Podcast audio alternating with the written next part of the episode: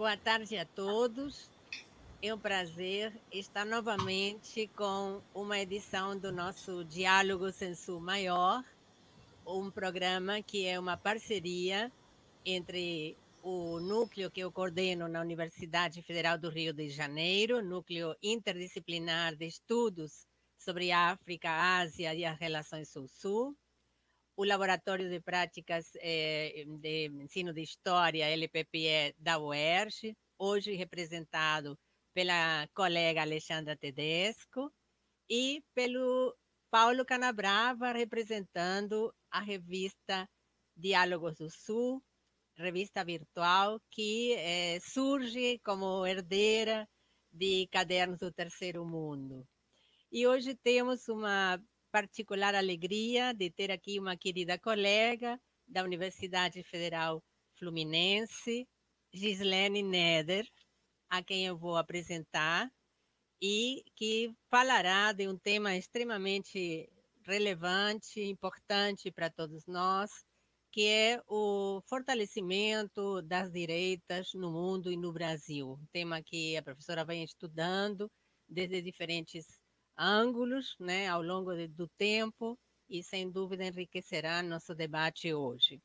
A professora Gislene Neder é professora titular do Departamento de História da Universidade Federal Fluminense e atua nessa mesma universidade no programa de pós-graduação de História. Também no programa de pós-graduação em Sociologia e Direito.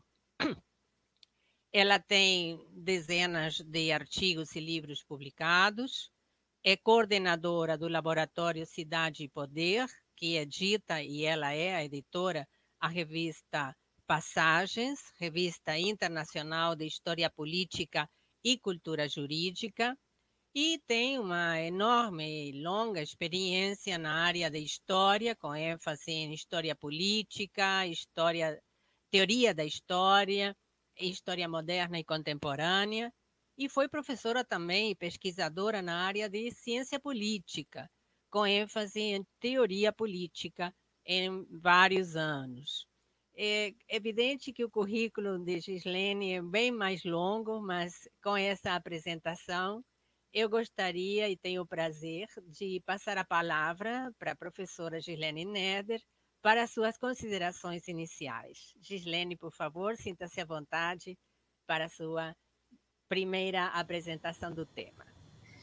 Então, muitíssimo boa noite a todas e, e todos que estão nos assistindo Agradeço imenso as colegas da UERJ da UFRJ, professora Beatriz Bício e Alexandra Tedesco, e a satisfação de estar aqui compartilhando a tela com Paulo Canabrava Filho. É muito, muito importante a continuidade dos cadernos do Terceiro Mundo sobre a forma virtual. É uma resistência importante. Eu vou direto ao assunto. Eu ensino história moderna e contemporânea, que quer dizer história da Europa, história do capitalismo e a sua contestação, os socialismos, é, desde 1974. Eu tenho uma síntese histórica a apresentar a vocês. Os meus temas de pesquisa são predominantemente sobre a história do conservadorismo, ou dos conservadorismos, é, tendo em vista um entendimento necessário é, para combatê-lo, claro, tendo em vista os grandes, na verdade, enormes danos à humanidade provocada, provocados por essa forma de pensamento que é hegemônica. Né? Então, eu vou fazer uma síntese. Eu, eu intitulei assim, Beatriz, é, Crise Geral do Capitalismo em Dois Tempos. A, a minha síntese envolve uma, até uma pequena reflexão sobre o título do encontro de hoje, que é Para onde vão as direitas? Não, elas já estão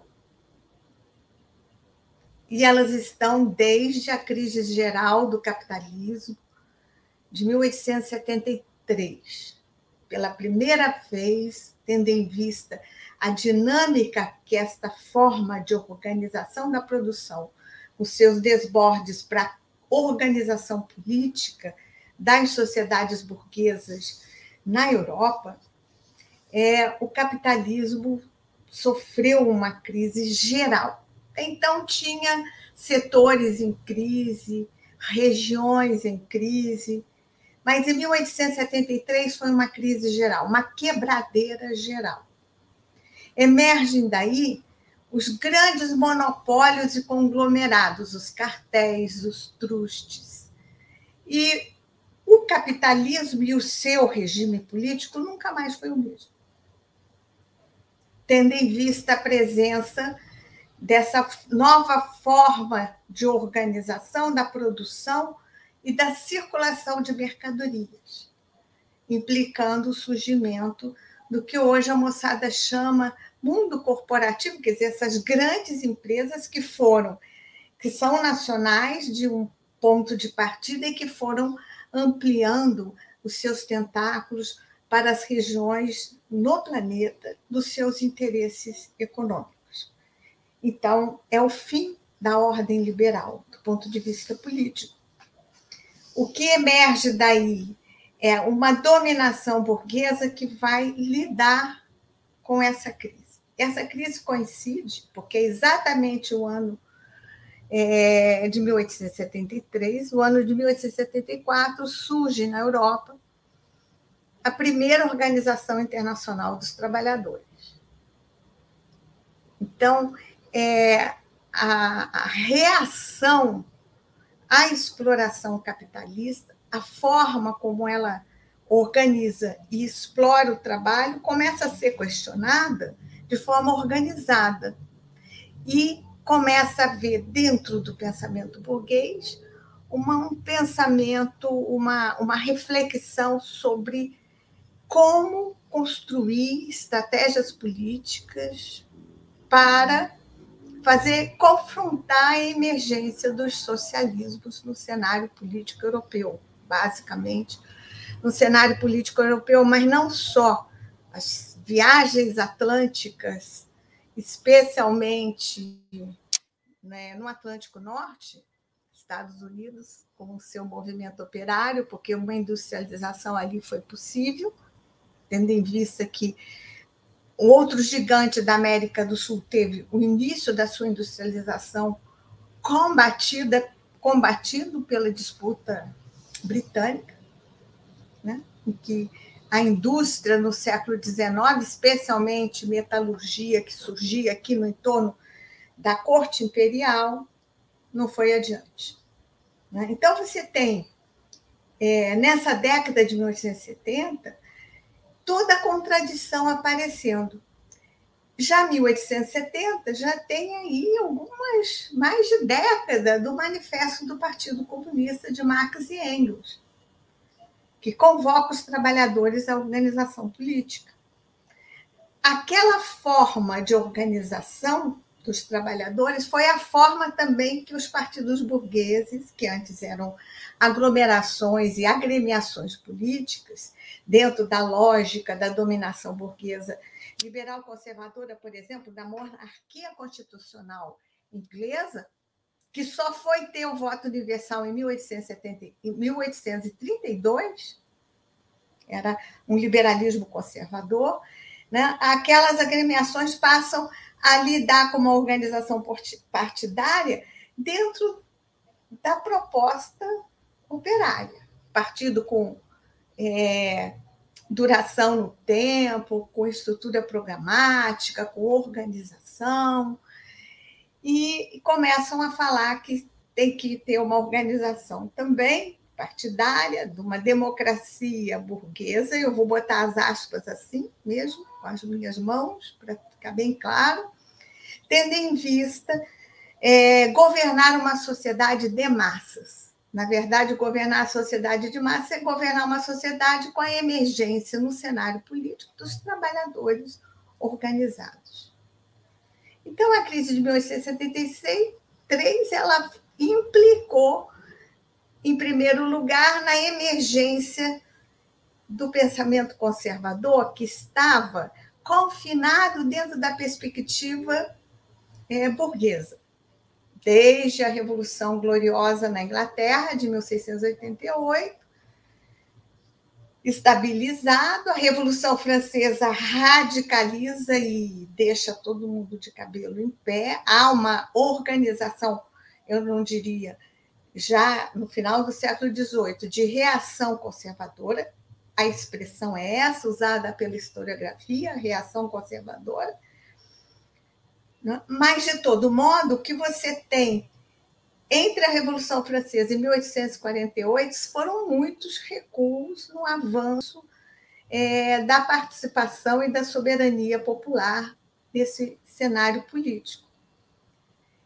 Então, desde o último quartel do século XIX, que o pensamento liberal, especialmente o pensamento liberal radical, de base pequeno-burguesa, de trabalhadores urbanos, é, profissionais liberais, advogados, médicos. Esse pensamento liberal radical cede lugar né, é, para um pensamento conservador. Data mais ou menos da década de 1880, 1890, o desengavetamento de um livro que havia sido superado pela hegemonia do pensamento burguês de John Locke, do segundo tratado de governo, que era o, a dominação representativa, da dominação burguesa parlamentar, da monarquia constitucional representativa. E Thomas Hobbes havia sido esquecido. Ele é reeleito, relido e, re, e é eleito um livro, um livro obrigatório a ser pensado para se é, imaginar como vai, como seria governar a sociedade de massas. Então, eu não acho que seja nova direita, neo, neo é, fascismo, neo-integralismo. O integralismo nunca saiu do cenário político brasileiro mesmo que tenha sido derrotado é, politicamente naquela tentativa de golpe lá dos anos 1930. Eles permaneceram atuando em alguns, é, algumas instituições políticas muito importantes.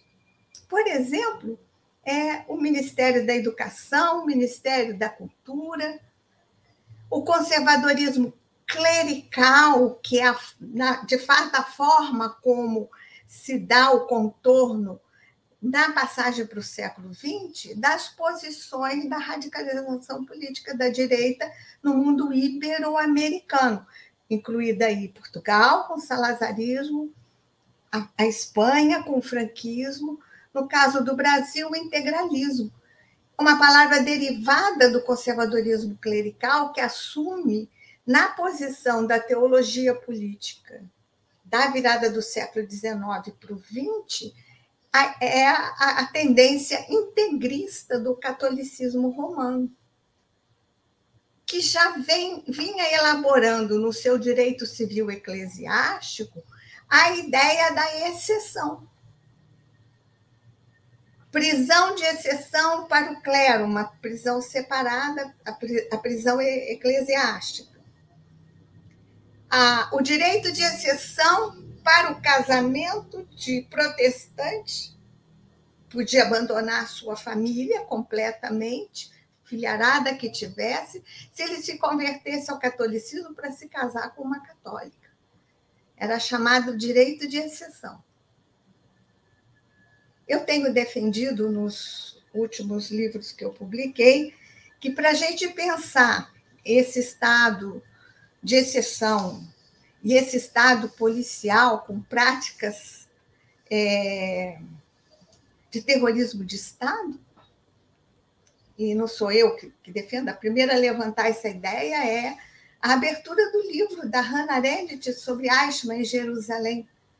Parece que do nada, o primeiro parágrafo ela diz, ela estava lá para cobrir o julgamento daquele carrasco nazista, Eichmann, com a história bem conhecida, foi preso no subúrbio de Buenos Aires, foi levado pela direita israelense para fazer o empoderamento propagandístico da própria direita no Estado de Israel, que havia sido criado numa tendência social-democrática. Então, o, a Hannah Arendt abre esse livro dizendo que o problema todo na região era a proibição dos casamentos mistos entre judeus e palestinos, entre judeus e cristãos, dos fundamentalismos religiosos das três religiões do livro. E eu venho perseguindo há um tempo que não basta você só estudar as ideias políticas do conservadorismo, todo mundo sabe, é uma cartilha.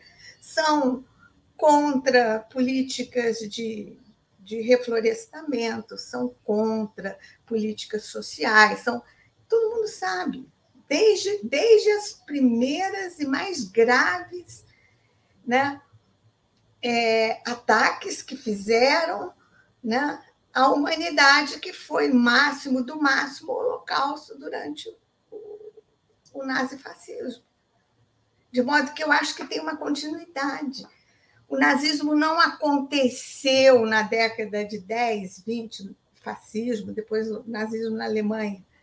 Ele já vem sendo gestado com o empoderamento de posições conservadoras, nos parlamentos eh, de cada formação histórica europeia.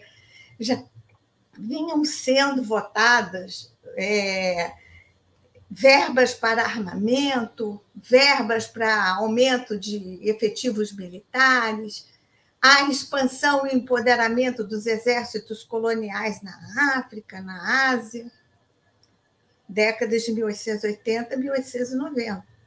Então, num contínuo, né, em altos e baixos, eles estão aí na cena política com a proposta robesiana de Estado autoritário, em que nós o que urge fazermos é, hoje é, é a pauta que, por exemplo, Antônio Gramsci levantou junto ao Comitê Central do PCI, trabalhar com uma pauta da cultura não é que você deixe de considerar as lutas dos trabalhadores, as sindicais, a pauta obreirista.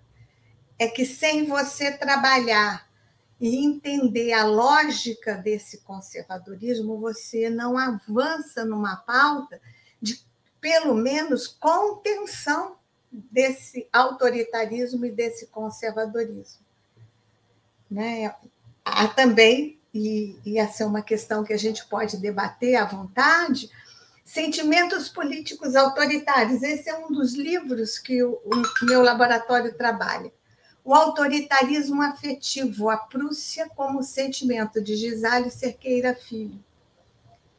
Que significa, para além de você pensar os estados absolutistas, a gente que ensina aula de história como se o absolutismo tiver, o absolutismo, os estados absolutistas foram superados pelos estados, pelo paradigma legalista dos estados na, é, de direito burgueses.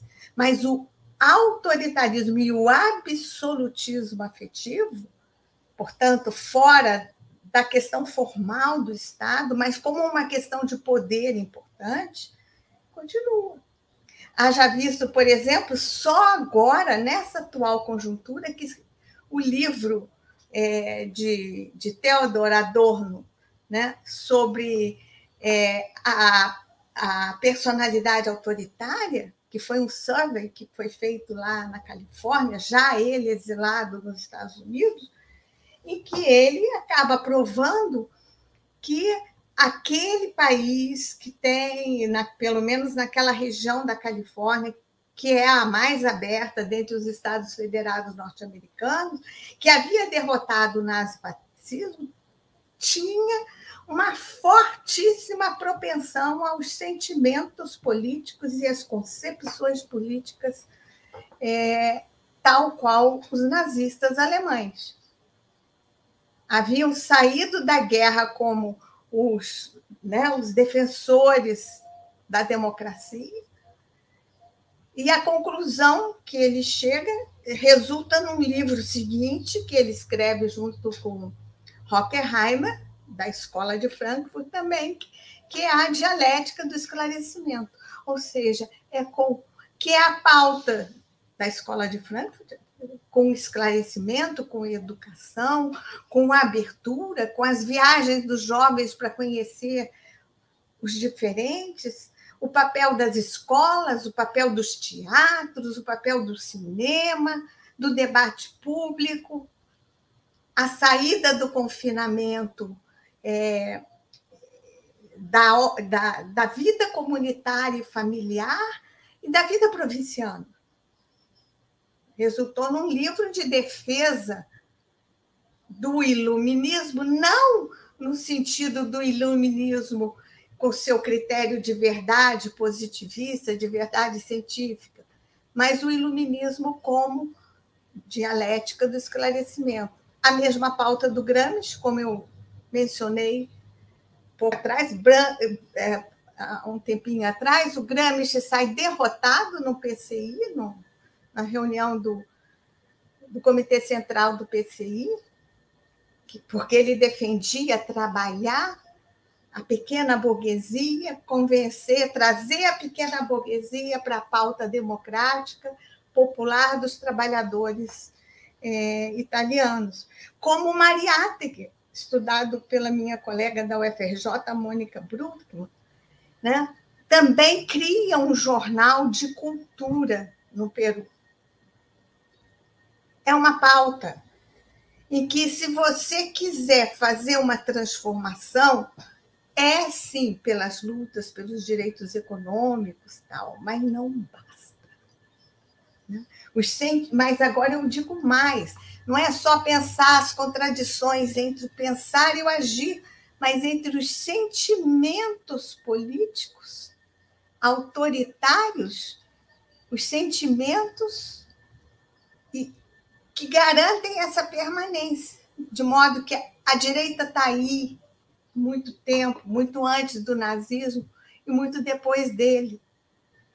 E tem variações históricas de acordo com as formações históricas singulares em si, mas que tem a ver com a forma como o capitalismo se expande. Então, por exemplo, desde o surgimento dos grandes monopólios econômicos para fins de controle de mercado, né? É, as grandes empresas constroem também e, começam a ter um excedente de produção, um excedente de capital, começam a investir no sistema financeiro, que hoje é, segundo Eugênio Zaffaroni, uma organização criminosa internacional.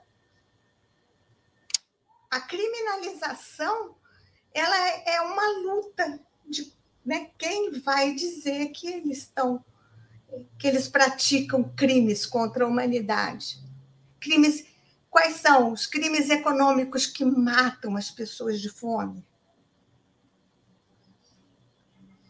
Matam as pessoas de fome pelas escolhas políticas da política econômica chamada neoliberal, que não tem conexão a não ser uma vaga semelhança a um que se dizia livre, livre mercado. O livre mercado para o neoliberalismo é esvaziamento do poder de gestão e de distribuição da riqueza, mesmo que dentro da ordem capitalista, do Estado.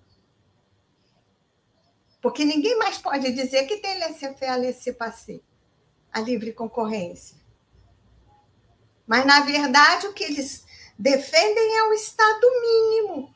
Porque o Estado mínimo, depois que investiu nos equipamentos de infraestrutura, vende baratinho. Mas isso. E vende baratinho. A lógica é essa. Deprecia o bem que é público, coletivo, uma empresa de infraestrutura, qualquer uma.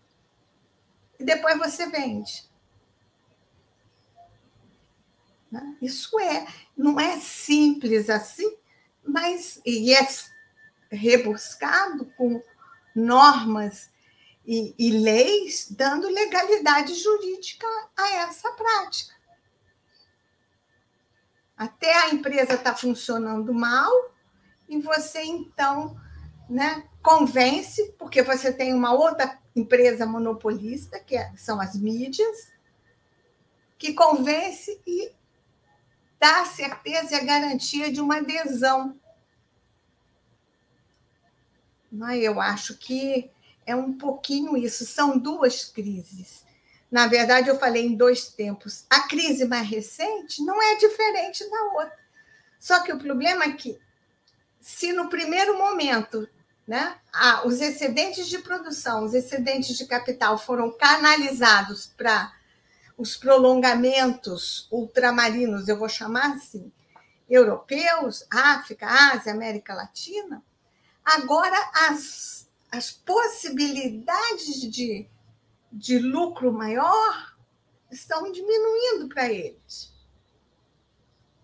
De modo que estão chegando um ponto de exploração extrema, com alta tecnologia, com contingentes populacionais enormes, absurdamente no quadro da execução, porque são dispensáveis.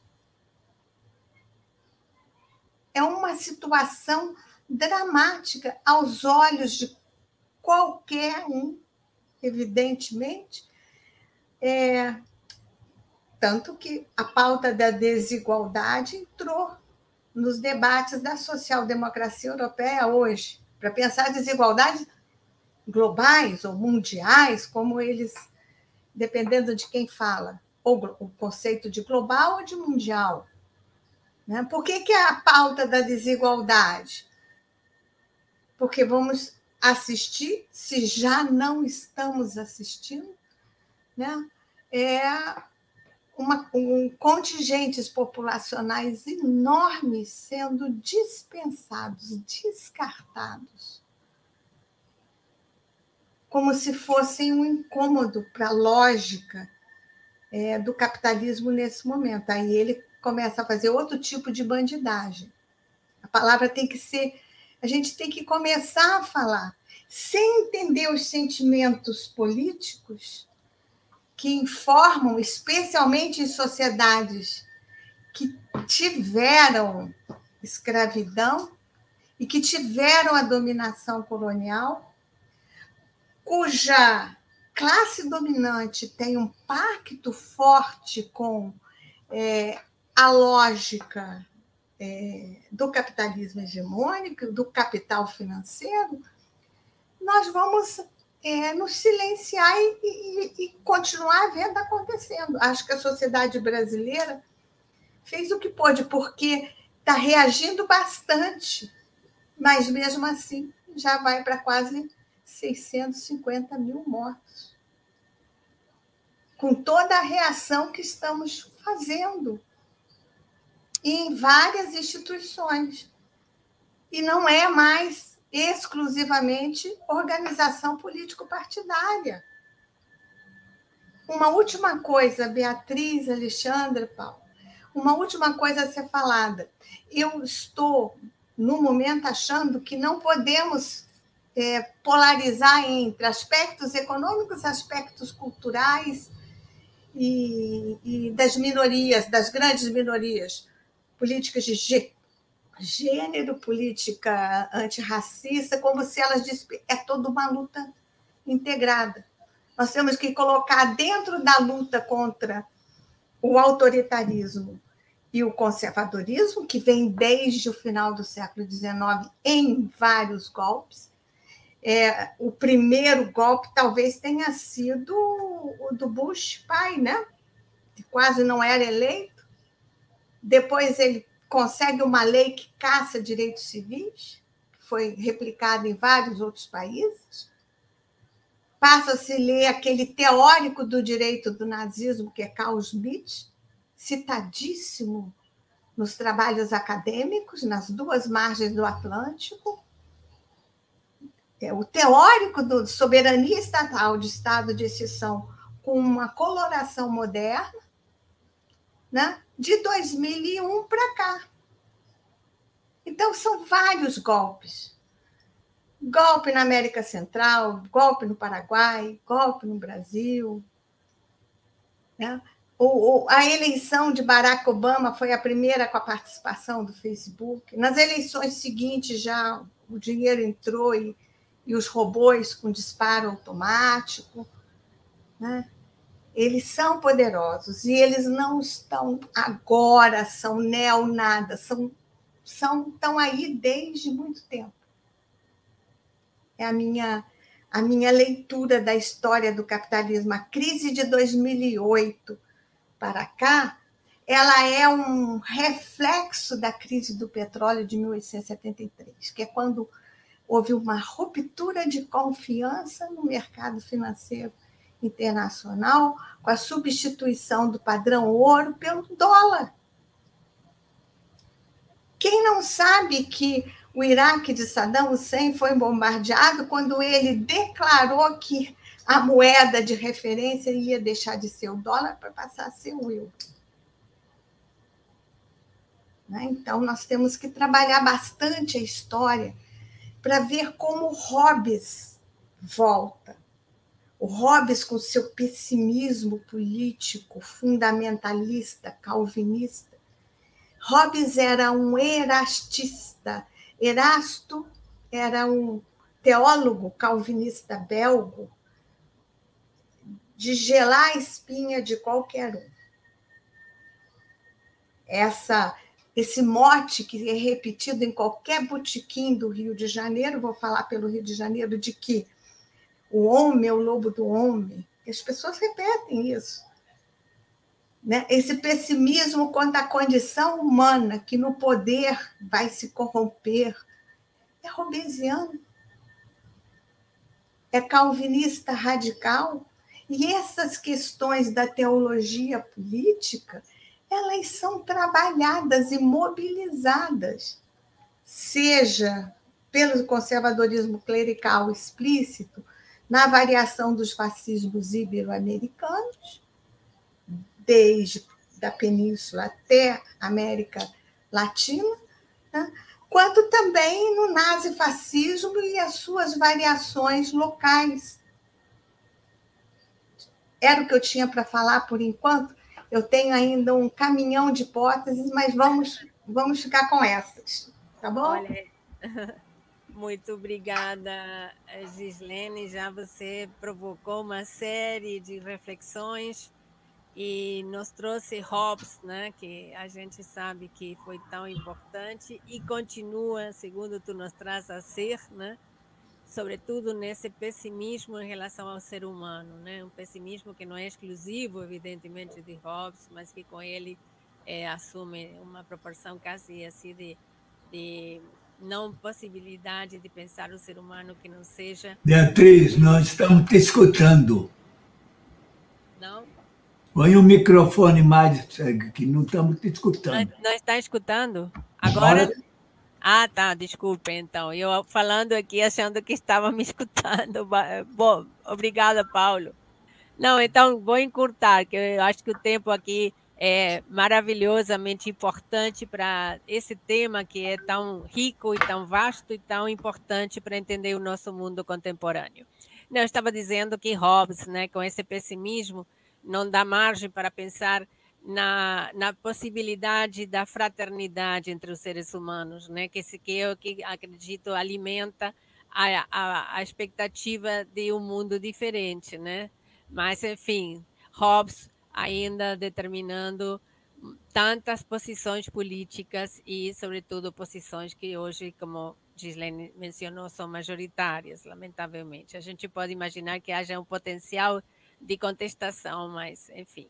É, então, eu tenho a alegria enorme de passar a palavra para a professora Alexandra Tedesco, que representa aqui a LPPE é, da UERJ, né, nesse nosso Diálogos em Sul Maior, que é essa experiência de parceria de duas universidades públicas com a Diálogos do Sul e que é parte também de um projeto de extensão de levar a universidade para a sociedade. essas reflexões que surgem dos estudos na universidade, mas colocá-los para que a nossa sociedade possa se alimentar desses elementos, desse senso crítico tão importante para pensar nossa realidade. Por favor, Alexandra, contigo a palavra. Obrigada, professora Beatriz. É, agradeço né, mais uma vez a professora Gislene Meder pelas colocações, é, pelas provocações, né, pelo caráter panorâmico das questões que coloca.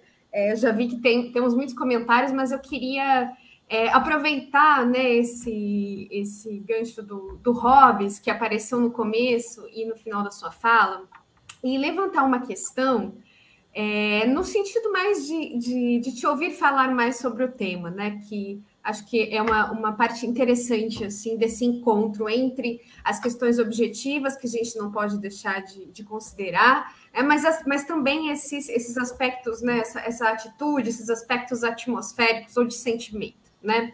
É, então, na verdade, eu queria é, perguntar é, como ficaria é, se a gente pensar né, que nessa continuidade, né? Porque hoje em dia se disputa muito, né? Se é, se é liberalismo, neoliberalismo, direita, neodireita, ou seja, é, essa própria, esse próprio adjetivo né, da ruptura é, não é simplesmente um, uma disputa de conceito, né? Só no plano da teoria, ele é um, reflexo de uma disputa política, né, e de uma disputa de sentido público do que significa essa tradição, né.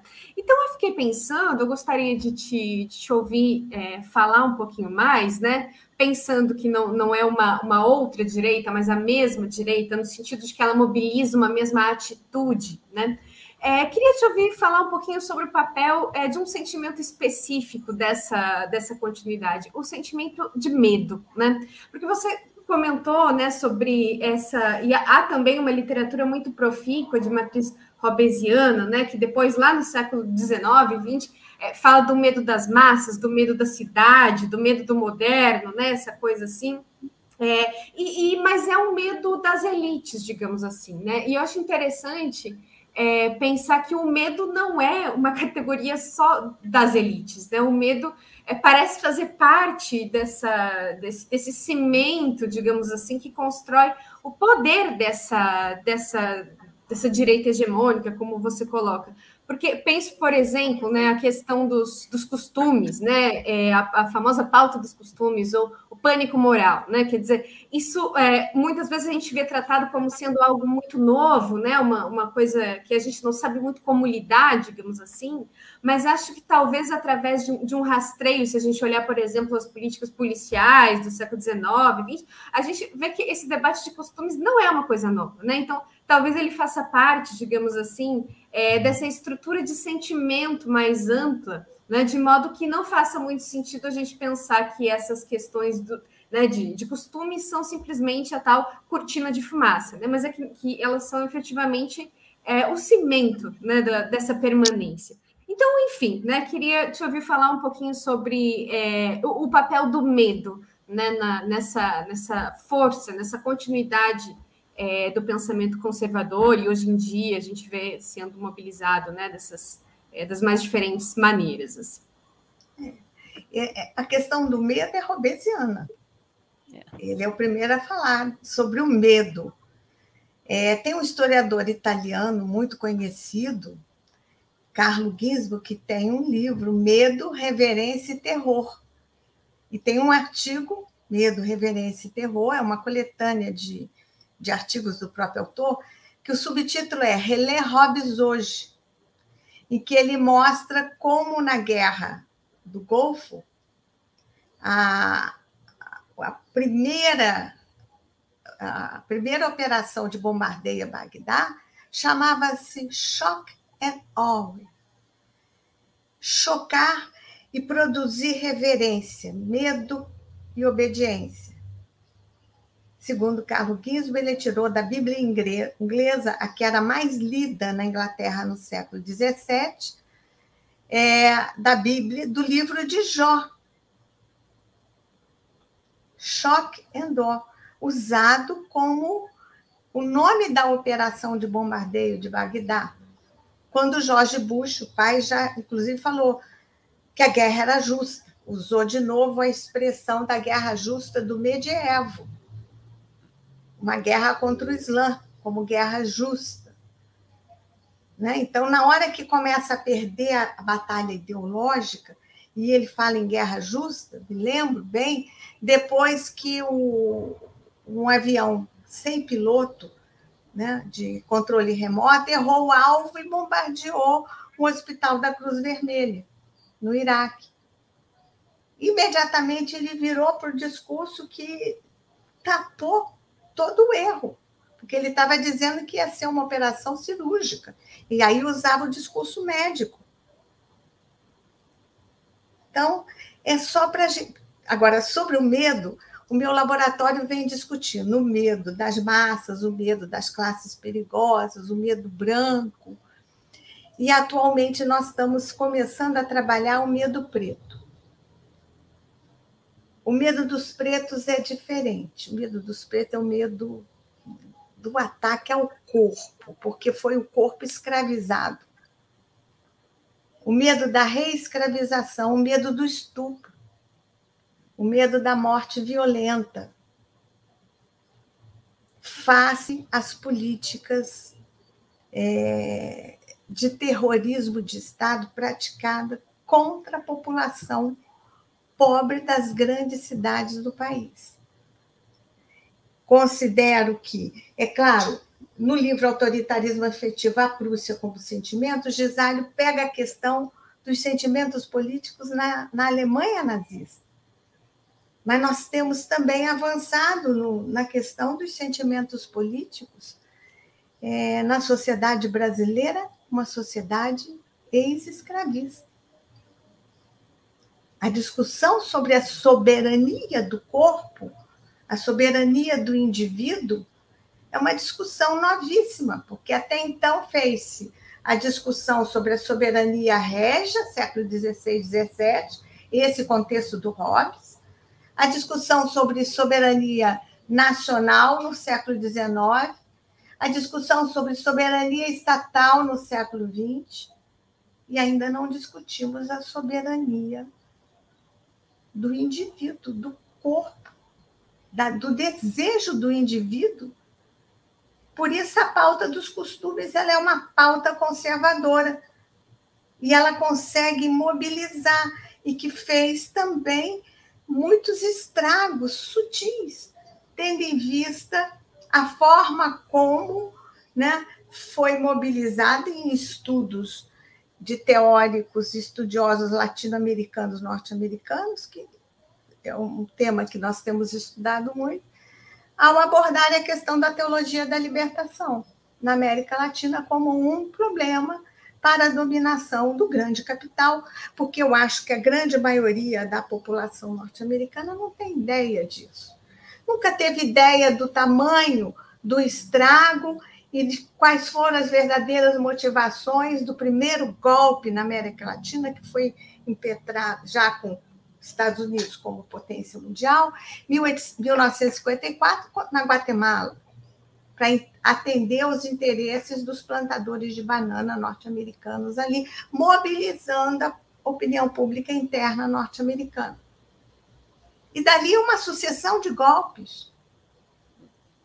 Então, de chamar de Neo, quem está dando esses golpes desde o segundo pós-guerra para cá, como eu disse, é um contínuo de ações né? e de mobilizações e de muita propaganda política, muitíssima propaganda política, mas com mobilização afetiva também. Quem não tem medo de estupro? Né? E nos mínimos detalhes. Teve uma pesquisa recente, nem tão recente assim, sobre o medo, medo dos, do, dos ricos, das, da orla marítima, da, da população que mora na orla. É o medo do latrocínio. O medo do povo pobre das favelas é o medo do estupro. 90 e tantos por cento. Até mais do que o medo da polícia. A polícia tem, eles têm uma desconfiança, não confiam que vai defender. Né? Mas em relação. O Brasil é o segundo país no mundo que mais estupra. Top ranking. Falar, eles gostam de falar. Cientista político gosta de falar em inglês. Top rankings. Five top. É um país que mais estupra. Entendeu, Alessandra? A coisa é muito, muito. E a pauta dos costumes, ela mobiliza, né? mas isso está no livro do Adorno. Estudo sobre a personalidade autoritária, que é o lance do controle controle sobre a mulher, do corpo da mulher, da reprodução humana. As grandes decisões políticas eleitorais estão nas pautas do costume aborto, agora casamento de pessoas do mesmo sexo. Ah, aliás, as eleições que Jorge Bush pai perdeu em 2000, ele perdeu as eleições em 2000, ninguém falou nisso depois.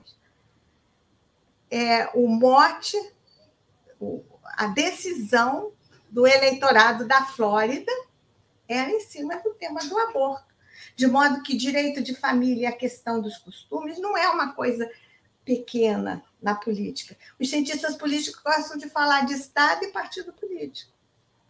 O meu laboratório vem trabalhando a questão da relação entre direito penal e direito de família e desses sentimentos políticos desde a década de 1990. Só que eu acho que ainda não emplacamos a nossa interpretação muito muito fortemente, como o Gramsci não conseguiu convencer o Togliatti que a pauta da cultura era uma pauta importante para o, o Partido Comunista Italiano nos anos 1920 e 30. Sim. Né? Isso. Então, Paulo, agora é contigo. É a tua vez.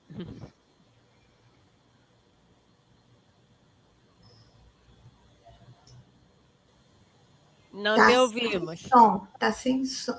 Liga o microfone, Paulo. Ele continua falando, gente. Paulo tem que... o microfone, agora sim. Eu fico ah, até constrangido diante de, de tanta ah, sabedoria. Professora, ah, quando a senhora disse, aí se referindo à Alemanha, né, que a, a coisa vinha sendo gestada né, desde há muito, e eu me lembro que todas aquelas teorias eugenistas né, do, do, da civilização que, que vai conquistar o, o, o Oeste vai conquistar o mundo na marcha para o Oeste desde o ponto originário lá dos arianos, né?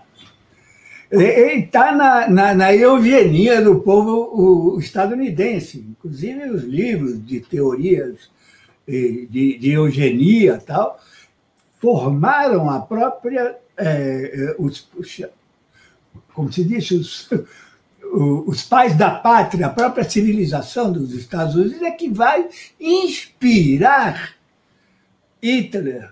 Isso é muito anterior a, a, a ele. Né? Queria que a senhora me, me, me, pudesse esclarecer um pouco mais isso. Né?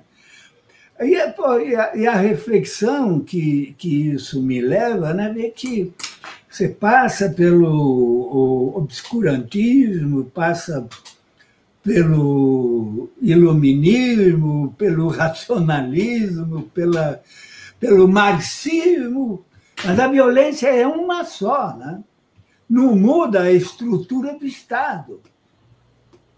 Quer dizer, é, é, aquele Estado conformado para, assegurar o, o capitalismo do, do 1% ou do 10%, eu creio que do 1%, né?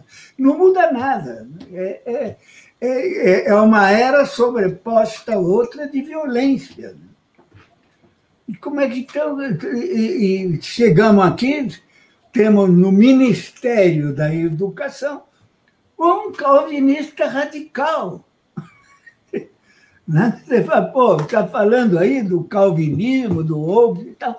Nós temos no Ministério da Educação um calvinista que, que tem uma grei, né? uma grei de calvinistas radicais que acham que a educação é, é tem que ser na base do castigo e tem que ser também privatizada.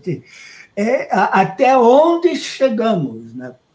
nessa, ah, digamos, nessa eh, dereitização da, da, da, da, da sociedade, a ter um, um calvinista na, na, na, na, educação. Como é que nós vamos mudar isso? Isso aqui, quer dizer, de diagnóstico, nós estamos muito bem. Né? Mas eu quero saber como é que nós vamos mudar isso.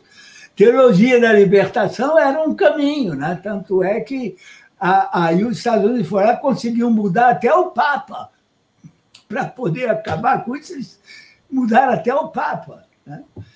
para acabar com, com a, a tendência esquerdizante da, da igreja. E agora nós temos aí um Papa que pre, parece que está retornando a, ao conceito de que é, a teologia tem que ser libertadora, como a educação tem que ser libertadora, a começar pela libertação da, da, da servidão intelectual que gra, graçou pela maior, por todo o sistema de ensino, né? esses intelectuais fajutos aí. Então, tudo é de libertação. O que nós temos que pôr na cabeça é que é de fazer um movimento de libertação nacional. Né? Isso, minha provocação para a senhora aí. Tá? Então, eu, vou, eu vou fazer assim, um, um pequeno comentário. É, há um outro calvinista, que é Jean-Jacques Rousseau, que tem uma visão muito otimista sobre a condição humana e sobre educação. De modo que é, a religião dos outros, de todos, inclusive das religiões afrodescendentes em nosso país, que são na América Latina toda, que conheceu a maior migração compulsória que se tem notícia na história da África, né? uma migração continental. O nome dos navios eram tumbeiros, porque uma parte morria ali. Né? É, a religião é uma questão de foro íntimo, cada um tem a sua. O problema é quando ela vem para a política a Igreja Católica Romana no Brasil foi, foi religião oficial até a República.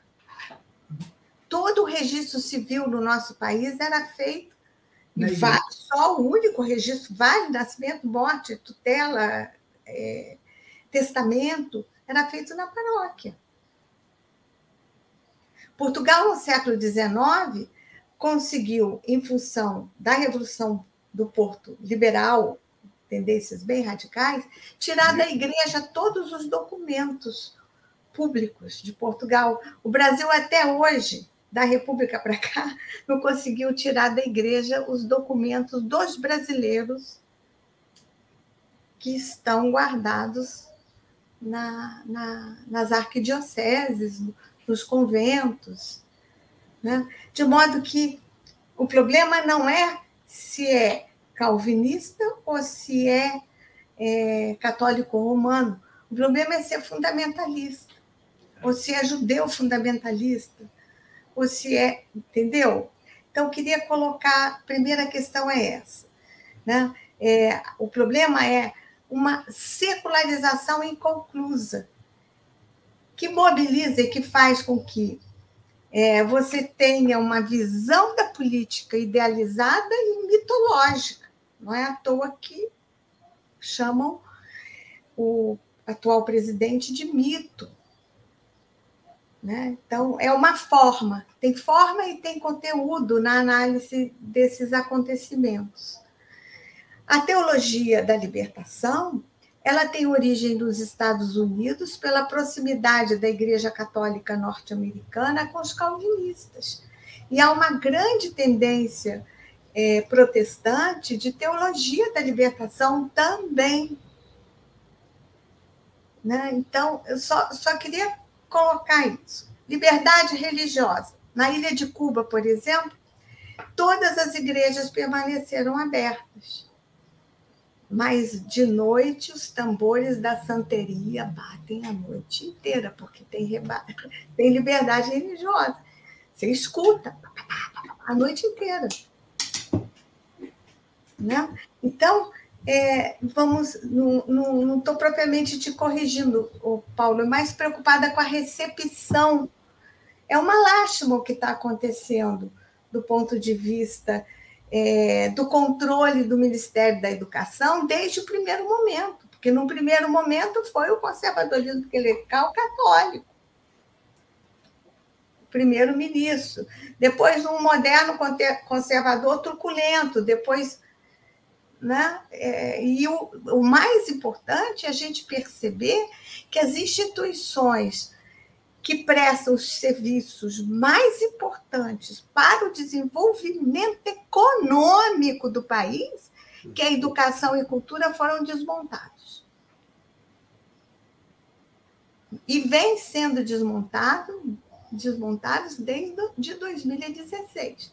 Não vamos pôr isso tudo só na conta do atual governo.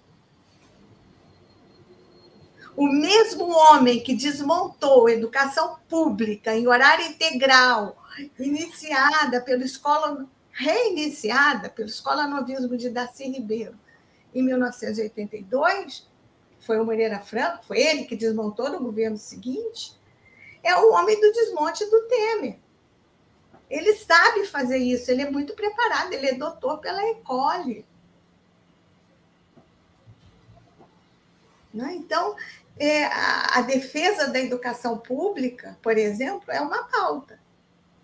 E eu acho que o professorado tem reagido bravamente. Bravamente. Né? E várias outras instituições também têm reagido bravamente inclusive algumas as instituições religiosas, protestantes e católicas. E essas instituições e os terreiros as, têm outra forma de organização. Sobre a questão do Estado, Paulo, vamos pensar um pouquinho a questão do poder. Estado é uma forma europeia de constituição do campo político, não é todo lugar de toda a sociedade que se organiza sob a forma do Estado como conhecemos.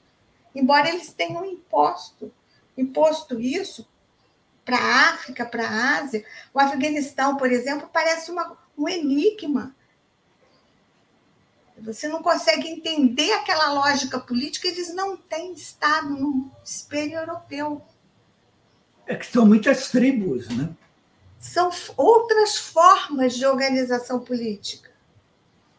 É? Então, por exemplo, nos estados socialistas, os que se conseguiram sobreviver, a China, Cuba, a forma de Estado ainda é o espelho do Estado europeu, que é anterior ao capitalismo. Eu acho que essa discussão os neoliberais não fazem, do ponto de vista da ciência política. A Constituição do Estado identitariamente em termos da organização política e na responsabilidade parental que os estados têm com os vulneráveis é uma constituição das reformas gregorianas do século XIII, que construíram os hospitais, as escolas, as universidades, olhando para o Oriente, é claro, copiaram bibliotecas. A Beatriz tem uma tese belíssima é, sobre essa relação Oriente-Ocidente. Né? Tendo em vista que a Europa, no século XII, XIII, XIV, era muitíssimo menor do ponto de vista de grandeza, de humanidade cultural do que o Oriente Próximo da Europa, por exemplo. Então, é, é muito, muito complexa a questão. Né? O Estado, o Estado, é, ele tem que ser contido, e ele só pode ser contido com as suas instituições funcionando. e com a organização mínima. Eu não estou muito certa, você falou também um pouquinho sobre as saídas. Eu não estou muito certa que agora estamos falando de sociedade de multitudes, marchas LGBT, o, o, o feminismo avançando, felizmente, no mundo inteiro, muito e fortemente. Né? É, enfim, é, as outras pautas das minorias sociológicas, de grandes maiorias mulheres, gays, né? porque, na verdade, é, a discussão sobre as escolhas e as opções sexuais é uma discussão que mete muito medo da sociedade patriarcal. Né? Então, a humanidade nisso tudo, ela, ela tem que, ou ela inclui essa pauta, mas ainda segue discutindo a organização partidária, é, porque é uma forma de representação. Não acho que já tenha sido superado, como alguns colocaram. Estou me lembrando de um filósofo político é, italiano, que tem um livro muito inteligente, Antônio Negri, sobre a multitude. Você recupera Spinoza. Spinoza não estava pensando no fim do Estado e no fim dos partidos e da organização. Ele estava pensando que a dinâmica é, das sociedades é, é infinita, imprevisível, de múltiplas e variadas e infinitas possibilidades infinitas. Quem quer fazer controle da realidade são os autoritários. A vida é luta. Eu, dos meus estudos sobre é, o pensamento de Marx epistemologia marxista do século XIX. Ele leu com muita atenção a ideia de, de Darwin sobre a singularidade contendo uma totalidade e que ele leu com muita atenção a ideia da luta. Por isso, luta de classes. A vida é luta. E essa luta porque às vezes ela fica em estado terrível. É por... Aí vou chegar à dor no Hockenheim. Né? Nós precisamos estudar mais. É, incluir na pauta, eu vejo isso como uma possibilidade de saída, Paulo. Incluir na nossa pauta uma discussão da política, da cultura, da história e uma discussão sobre poder. Não vou ficar a vida inteira com conversa de botequim sobre poder. E, mais do que isso, exigir que o ensino das ideias políticas no Brasil inclua os autores que realmente influem o campo político brasileiro. A teologia política de São Tomás de Aquino, por exemplo. Eu vejo tomismo em tudo que é lugar. Assim dizem os meus alunos, mas é porque é assim. Pois é, né? São Tomás de Aquino. Quem conhece dessa geração nova aí, o São Tomás de Aquino? E, e, o pessimismo político, ele é franciscano, é anterior a Hobbes. E esse pessimismo político vigente na Itália, fiz essa discussão com importante quando ele visitou o meu departamento, Giovanni Leve. A eleição do Berlusconi é, um fruto disso. Você, você tem uma desmobilização política por causa de uma naturalização desse pessimismo político, porque você chegou no poder, você já está corrompido pelo poder.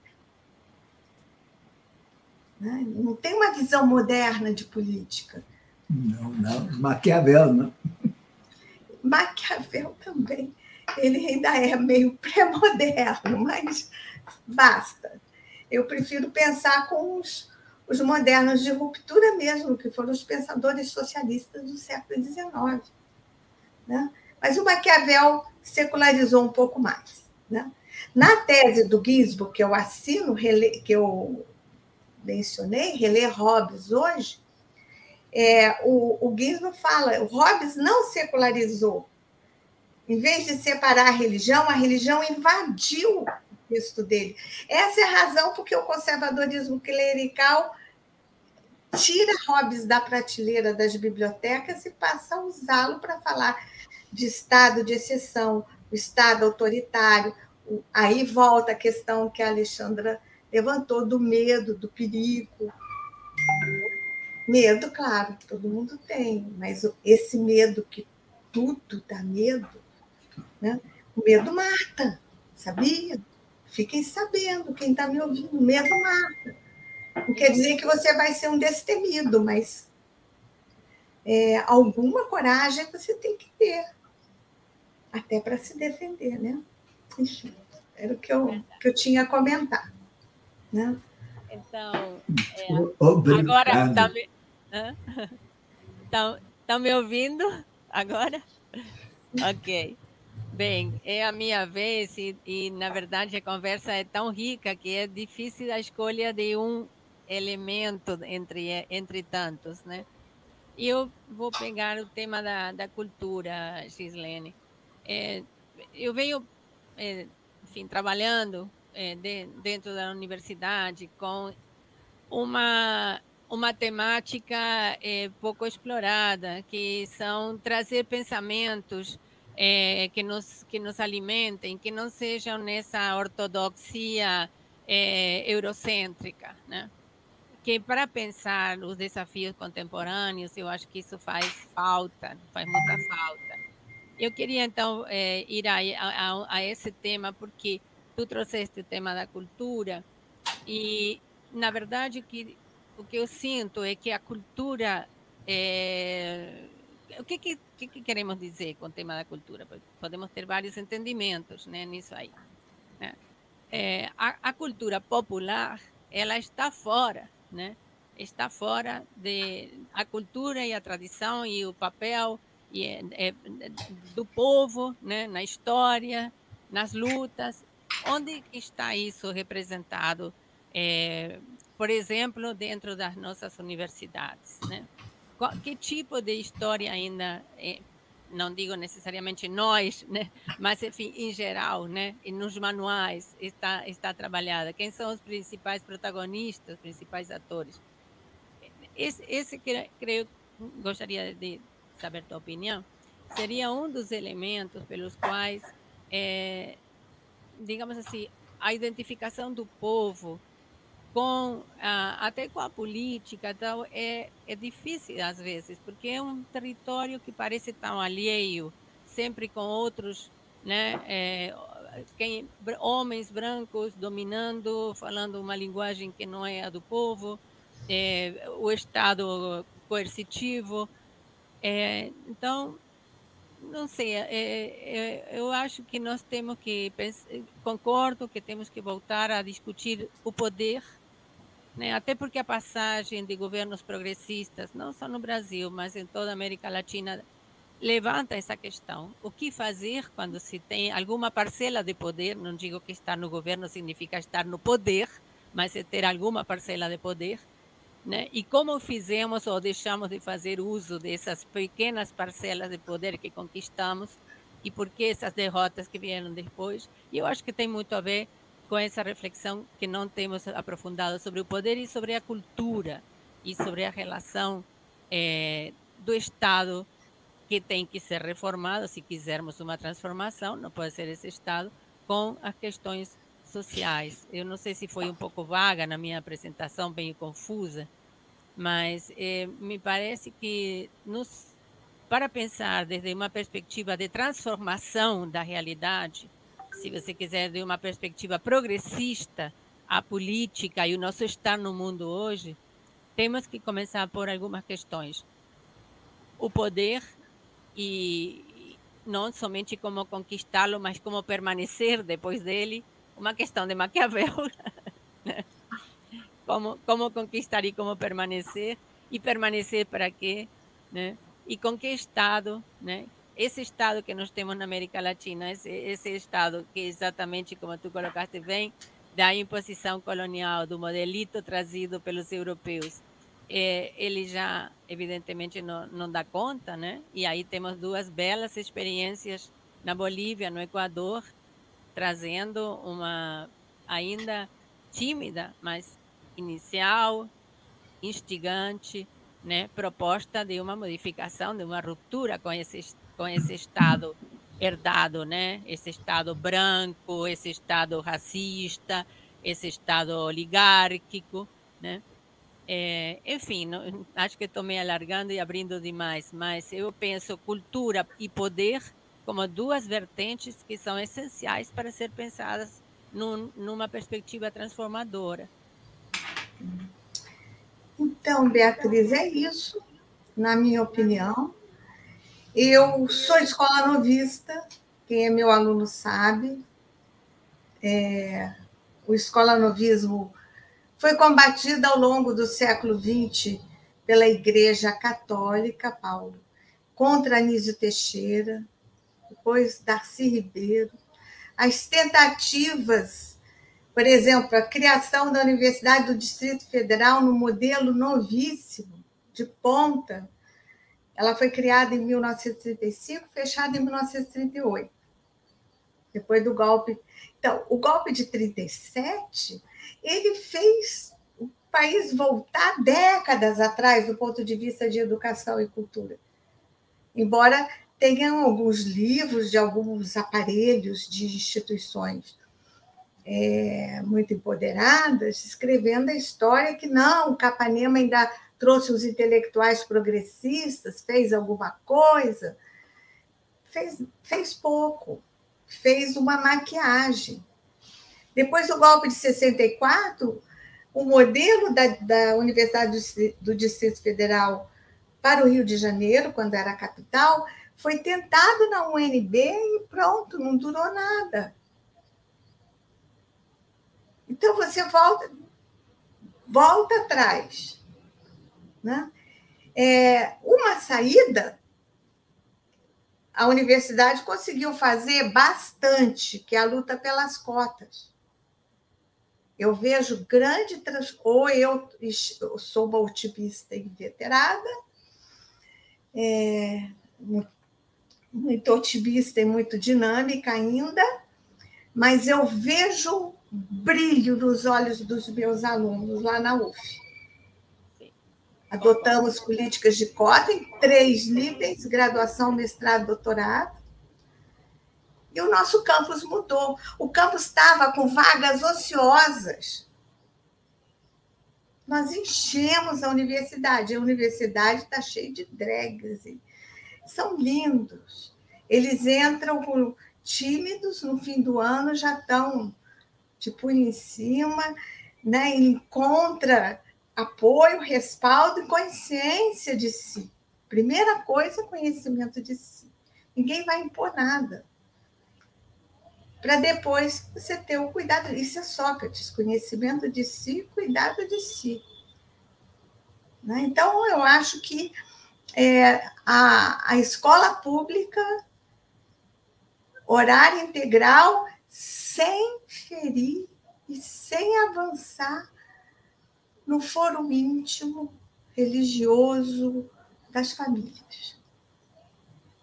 Porque esse é o, esse é o avatar que usam para falar contra a escola pública. A época eu ensinava, quando começaram a fazer os Centros Integrados de Educação Pública, os CIEPs, eu ensinava numa universidade católica e eu ouvia os alunos falando para mim isso. O problema é que a escola pública vai fazer cabeça. Que, que eu saiba, isso é uma projeção do ponto de vista psicanalítico. Quem faz cabeça é a religião. É o contrário. Né? Então, eu, eu vejo assim: investimento na educação maciço, Todo mundo tem isso muito claro. Todo mundo defende isso. Qualquer, qualquer político do Centrão, o curso primário incompleto, vai dizer isso. Tem que investir na educação. O problema é como você efetiva isso. Né? É, eu acho que no rearranjo, por exemplo, uma repactuação do, na questão da Federação Brasileira. O Brasil é um país muito difícil. O Brasil tem cinco países dentro dele com cinco oligarquias. Mais difícil do que a dominação vertical, oligarquia versus povão, é você garantir a dominação do ponto de vista horizontal. Historicamente, elas são diferentes. A, a não ser que, que Alexandra pensa, Beatriz e Paulo. A história, a escrita da história do Brasil republicano ainda não tem uma síntese. Uma república autoritária, excludente, oligárquica. Que isso seja ensinado com todas as letras. Por que oligárquica? Porque o modelo que o Rui Barbosa usou para fazer a primeira carta republicana, a imagem da carta republicana norte-americana de 1770, depois de 1776, depois da independência, não sei a data da carta deles, me esqueci agora. A, a lei eleitoral norte-americana foi aplicada na chamada República Velha no Brasil. Só que lá as oligarquias eram, e também a economia das sete colônias era muito tiquita, muito pequenininha. Aplicou-se num império que unificou cinco países, uma legislação eleitoral que valia para um pingo de gente. Lá não teve um Getúlio Vargas para amarrar o, cavalo dele no obelisco do Senado e uma oligarquia de segunda grandeza questionando as oligarquias do Sudeste que dominavam a política da República Velha. Mas a, a, a legislação é cópia. Cópia. Isso é ensinado? É, Alexandre. Eu já vi professor de história sem saber que foi o Rui Barbosa que montou o Frankenstein institucional do país, com é, a, a estrutura, por exemplo, das polícias militares, polícia civil, e a ordem institucional policial é a mesma desde o início da República, que ele juntou peças do que ele achou que ele se achava um gênio, o melhor daqui para ali, veio várias constituições, ninguém mexeu uma vírgula na instituição policial do país, porque ela foi pensada e armada para reprimir os pobres e não para dar proteção de segurança pública, por exemplo. Então, é, é, o mínimo que se pode falar. Né? Mas eu acho que é, eu vejo saída pela educação, mas numa virada. Alfabetização de massa, ensino, investimento pesado na primeira infância. Todos os pedagogos são unânimes em dizer que é importantíssimo botar todos os instrumentos de criatividade na mão dos pequeninos de dois, três anos. O problema é, vamos dar maçã para eles comerem? Esse era o debate do início dos, dos CIEPs aqui no Rio, Paulo. Uma vergonha, eu fico com vergonha de falar sobre isso. Um menino que nunca comeu maçã mordeu, não gostou, desprezou a maçã. Tá vendo? Deu maçã e ele não comeu maçã. Desperdiçou. Isso estava na página do Globo, gente. 1982, 1983. Que vergonha. Vivi que mesquinharia. Que mesquinharia. Que falta de visão. Você dá escola de alta qualidade chega leite em pó da, sei lá, da, daquele negócio da. Agora eu me esqueci do governo Kennedy de auxílio para para a América Latina, chegou leite pó norte-americano, as damas de caridade do Recife acharam o leite muito bom, aí compraram o leite ruim para dar para os pobres e ficaram com, os leite, com leite bom. Não é pitoresco que eu estou falando, eu estou falando é sobre um sentimento. Quem merece? Quais são as pessoas de qualidade merecedoras? Aí fica assim: é, as pessoas desprezam o Brasil porque não tem um governo e não tem uma sociedade organizada, ficam imaginando, ah, eu vou para Portugal. Portugal é social-democrata, você sabia disso? Não, não sabia. É dizer, você pode ter um Estado social-democrata lá, porque lá não tem preto em quantidade como tem aqui? É. Ou você é. tem um impacto quando vê chegarem os médicos cubanos, muitos deles são pretos? Você não pode ver médico preto? É um sentimento político, gente. É por aí. É por aí. Eu também estou falando mesmo que eu sei que é, é para divulgação científica, eu também estou usando umas, umas ideias assim mais diretas, né, para as pessoas sentirem o que, é pensar esse sentimento político. Você é capaz de dar o melhor, mas o melhor, mas o melhor em educação para todos? Ou você vai usar de mesquinharia? Para uns sim, para outros não. Tá? Enfim, é isso. Pronto. É a hierarquização dos seres humanos, né? Que veio com a colonização, com aquela hierarquia das raças, com o racismo, né? Com a imposição do racismo. É esse racismo que está hoje diariamente, né? Esse, hoje famoso racismo estrutural, né? Que é uma questão que a gente se defronta de manhã, de tarde, de noite, em todos os espaços nos quais nos movimentamos, né? Inclusive na universidade. E agora, então, Gilene, nós vamos passar para perguntas que vieram através do público. É, como já é, o programa está avançado no horário, nós vamos é, ter que fazer um, um, enfim, sacrificar algumas. Me parece que chegaram muitíssimas perguntas, todas extremamente relevantes e importantes. Desde já pedimos ao público que compreenda que temos limitações de horário, mas vamos começar já com a, aqui, por favor, é, quem está ajudando aqui. Temos aí então a primeira, que, queira saber da especialista, toda direita tende mais ao extremismo? Luiz Longni que está colocando isso, Gislene.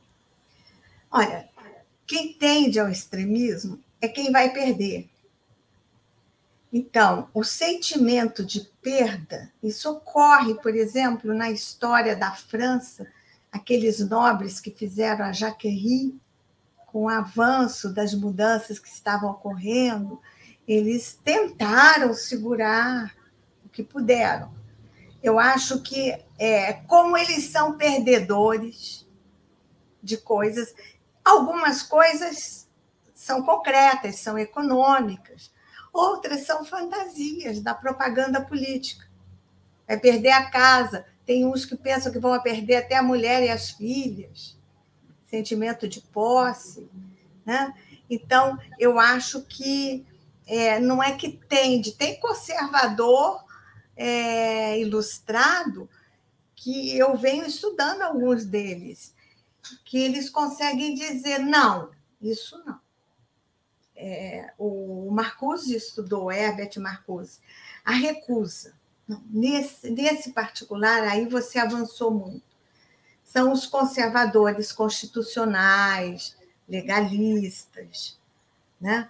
Mas aqui no Brasil, na história republicana, eles sempre pularam, na hora do vamos ver, eles pulavam para o lado de lá.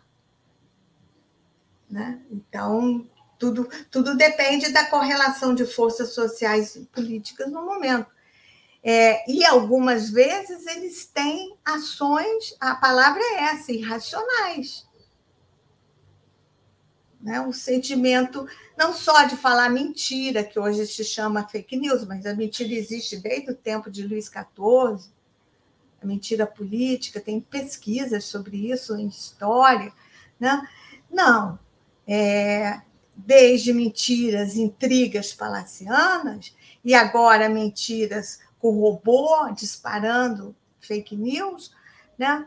mas você tem que também trabalhar um pouquinho é uma chamada né, de, de, por exemplo, é, a criação de observatórios sobre, sobre noticiários. Né? É uma luta entre jornalistas, não é todo jornalista que é né? São os donos de jornal, que na América Latina tem até uma associação dos jornalões é, que controlam e monopolizam. Poucas pessoas sabem que o monopólio da imprensa no Brasil veio com abertura política. Estamos esquecidos que os pequenos jornais é, de oposição ao regime militar sofreram ataques, as bancas de jornal sofreram ataques de direita com bombas nas bancas de jornal. Aquelas bancas de jornal que vendessem os tabloides de esquerda. Então, é, nós estamos lidando com uma sociedade conservadoríssima é, e furiosa. Ela tende para atos irracionais. Isso é preocupante, mas não é para a gente ficar com medo, é só para a gente também não fazer bobagem para chamar eles para dar razão a eles. Né? Eu acho que tem que ter cabeça política e, bom, é a minha opinião, né? Já eu já estou no terreno da opinião, né? Mas tende, se tiver perdendo, tende. E eu acho que ano que vem vai ser um ano duro por causa disso. Certeza ano próximo. Ano próximo vai ser difícil. Temos aqui outra pergunta de Tiago Gama. Boa noite, professora. É uma honra participar deste chat. Eu gostaria, caso haja tempo e, se possível, que a senhora pudesse falar um pouco sobre, um pouco mais, do catolicismo como direito de prisão. No, é, eu acho que eu... Acho que continua, desculpa. No caso de seus membros, pois revoluções burguesas na Europa a senhora não acha que a diminuição do poder do Vaticano se restringe a tal ponto que os estados papais acabam com a unificação italiana? Acho que completa aí. É, eu acho que eles dão um pouco a cultura jurídico-institucional é, da civil law, vamos chamar assim, da, do direito civil romano canônico, que é o, a tradição da cultura jurídica que nós praticamos aqui entre nós, ele dá a forma. Então, por exemplo, prisão especial para policial vem do direito civil eclesiástico, tendo em vista do direito a prisão especial para os padres. Né? A, a prisão é, especial para quem tem curso superior Olha, o único projeto para acabar com o privilégio de quem tem curso superior, é, na Câmara dos Deputados, há uns anos atrás, não foi para acabar com o privilégio, é para deixar o privilégio para quem tivesse doutorado. Não é?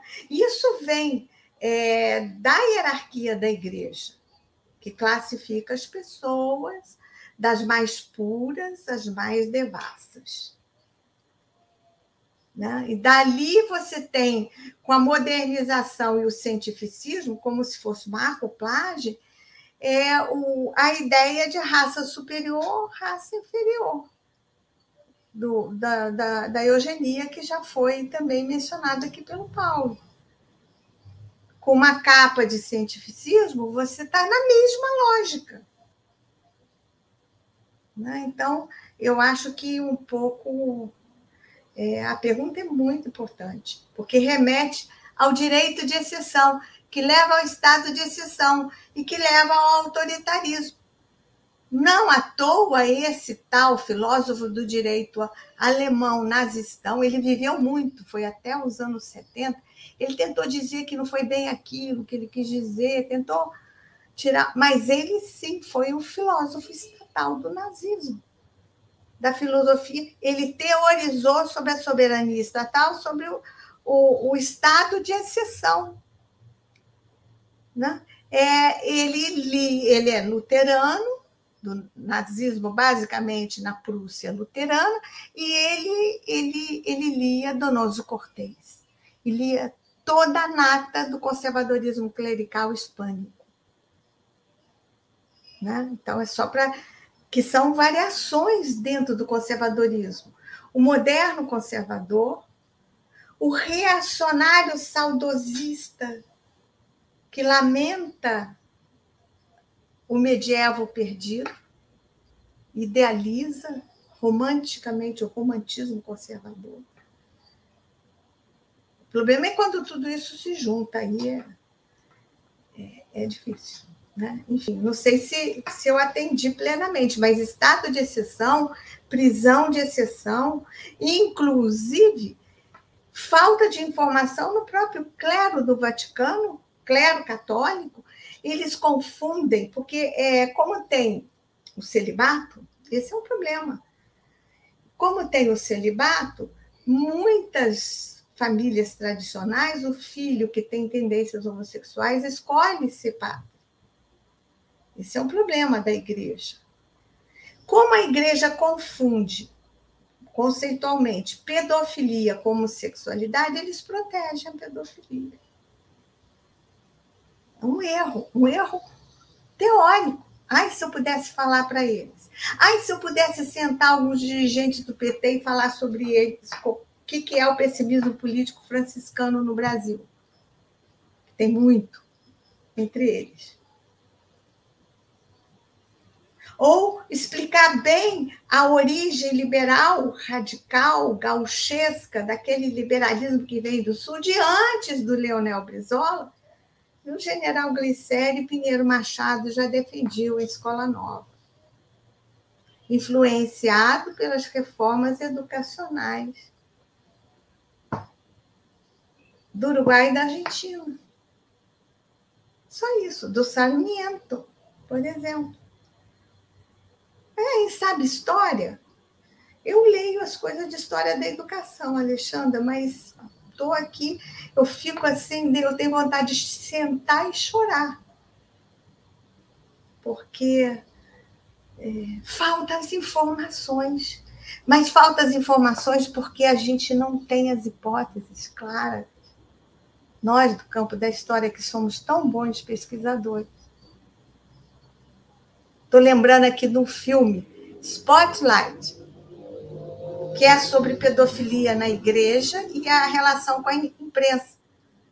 Na hora que chega um diretor do jornal local, que é a região católica das sete colônias, de predominância irlandesa, na hora que chega um, um redator, chefe de redação, judeu, que se associa a um promotor que era de um daqueles países da Europa Oriental, cristão oriental, é que eles foram botar o dedo na ferida da pedofilia da, nos colégios de padres, lá na Filadélfia. Ou seja, falta o olhar de fora com uma hipótese de fora. O campo da história é o menos, entre os campos intelectuais humanistas, temos muita presença do tomismo na psicologia, na sociologia, na filosofia, nem se fale. O campo da história é o menos, é, mas mesmo assim tem muito, não consegue formular hipóteses fora disso. Né? Eu acho que é isso. Né? Bom, é isso. Tá sem som, Beatriz? Liga o microfone, Beatriz. Isso, não estava, não estava conseguindo. Então, temos mais é, duas perguntas. É, aqui, Lucimari Ramos. Eu gostaria muito de entender uma situação. No Chile, a direita ficou no poder por anos, população se, vol se voltou, mas agora nas eleições, novamente, a direita extrema lidera. O que explica? É, é uma coisa, é, Lúcia, Mari, que pode acontecer com a gente. Não pensa que a eleição está ganha ano que vem, não. Né? Porque a, a direita, desde as eleições, eu falei muito rapidamente do Barack Obama, a direita investiu pesado em tecnologia para passar o discurso velho, mas a tecnologia de ponta, disparos automáticos de robô. A sociedade chilena é dividida, como a sociedade brasileira. Aliás, se você reparar as eleições, acompanhar as eleições atlânticas, nos últimos 20 anos é meio a meio. Todo mundo muito na conta, como se fossem duas laranjas divididas em partes iguais. Até o Vaticano, o, o solidarismo que deu no Lula, no Solidarnosc na Polônia, no movimento sindical católico, eu tenho uma colega historiadora que pesquisa isso, Jessi Jane, até na Igreja Católica está dividido como uma laranja em duas metades. O problema do Brasil foi um lance de sentimento político oligárquico, quando um filho de oligarquia, Aécio Neves, não aceitou o resultado das eleições de 2014. porque está dividido igual o resto do, do mundo atlântico, divididinho. Mas eu não sei tanto. Batendo eleições na França, na Alemanha, muito dividido. Né? Então, ou você pactua ou você não pactua. O problema é que as oligarquias no país elas têm uma relação com um atraso muito forte e tem uma relação com o externo, com dominação externa, com fetiche com a dominação externa muito forte. Há que se entender bem esse sentimento político, porque vem sendo estudado. Na África tem um autor que tem um livro com título enorme, Albert Memmi, O Retrato do Colonizado, precedido pelo Retrato do Colonizador. Eu, como sou antiga, eu dava aula de história contemporânea com esses autores nos anos 1970. Agora, até o que a gente chamava de descolonização, agora está chamado, de decolonização. Tiraram o S de uma palavra que nós ensinávamos diferente. Franz Fanon, Albert Memmi, fazíamos uma. Para mim, essa discussão é antiga. É? E essa é a arte da dominação colonial. Fazer com que o dominado ame o dominador. Aliás, essa é a arte que Hobbes levanta, né? A reverência. Você amar quem te domina, quem te subjuga, né? E essa é uma questão de como é que você vai romper isso, né? raramente você consegue ter, teve na eleição de 2020, 2002, a, aquela parceria com José de Alencar, que fez uma parte do bloco de poder rompeu para fazer uma aliança de uma chapa. Não, no momento, me parece que depois foi muito difícil fazer isso de novo. Mesmo que você fale com até a exaustão, que eles vão perder se continuarem assim. Eles vão continuar vendendo passadina a preço de banana. Alguém acha que o sistema financeiro, acham, né? Ele realmente tem uma lógica de valor? Não, tem um famosíssimo livro do austro-marxista, leninista, que tinha lido Imperialismo, Etapa Superior do Capitalismo. O nome dele é Hilfred. Hilfred. O Hilfred. Ele escreve um livro, O Capital Financeiro, que nos anos 30 mostrava como ele está fundado numa crença de valor que não tem correspondência com um objeto de valor. Se Wall Street decide que as ações da Passadina vão baixar, elas baixam. É uma questão de quem grita mais alto. Eu estou falando de Passadina, pode falar da Petrobras? Ou pode, podemos falar como a Inglaterra chegou na Índia e destruiu o artesanato manufatureiro de tecidos com tecnologia mais avançada do que a deles? para destruir uma concorrência? Não Então, não, não pense que é livre comércio. essa ingenuidade não vamos ter, porque, inclusive, as interpretações elas são politicistas, não são economicistas. Quem é economicista é o, o liberalismo, o neoliberalismo, que tudo para ele se resume na economia. Se a economia vai bem, as eleições serão assim. Se vai mal, as eleições serão assado.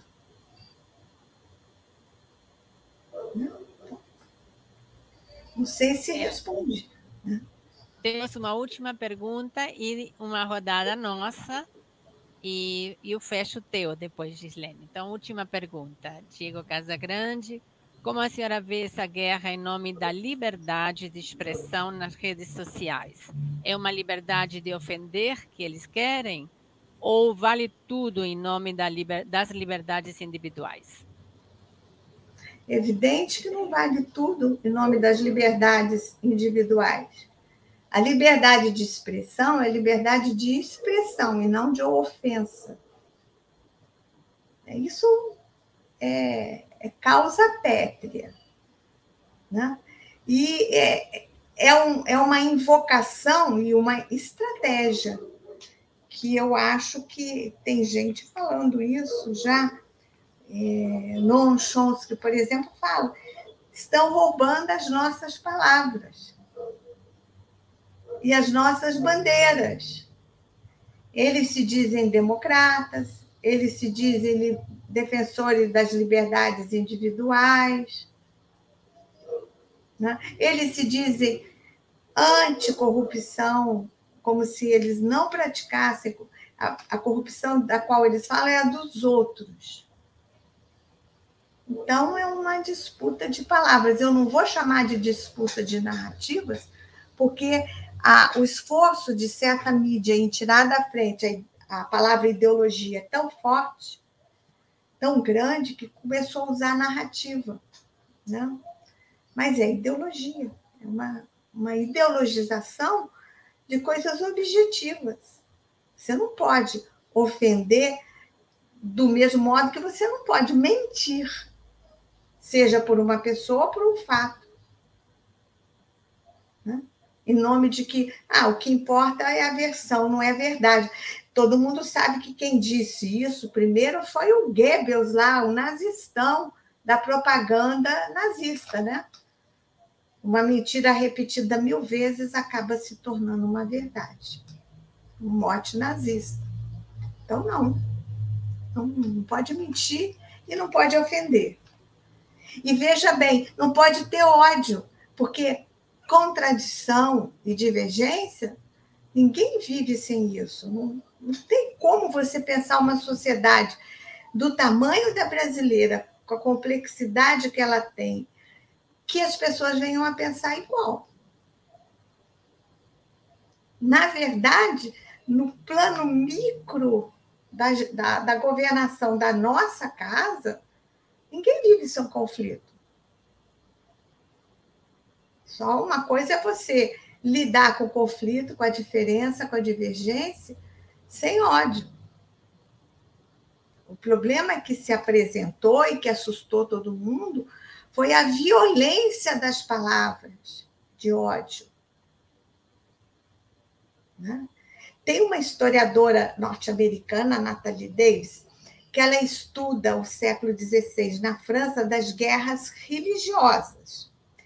Ela termina um artiguinho que ela chama Ritos da Violência, sobre as pregações religiosas, que ela pega católicos e protestantes.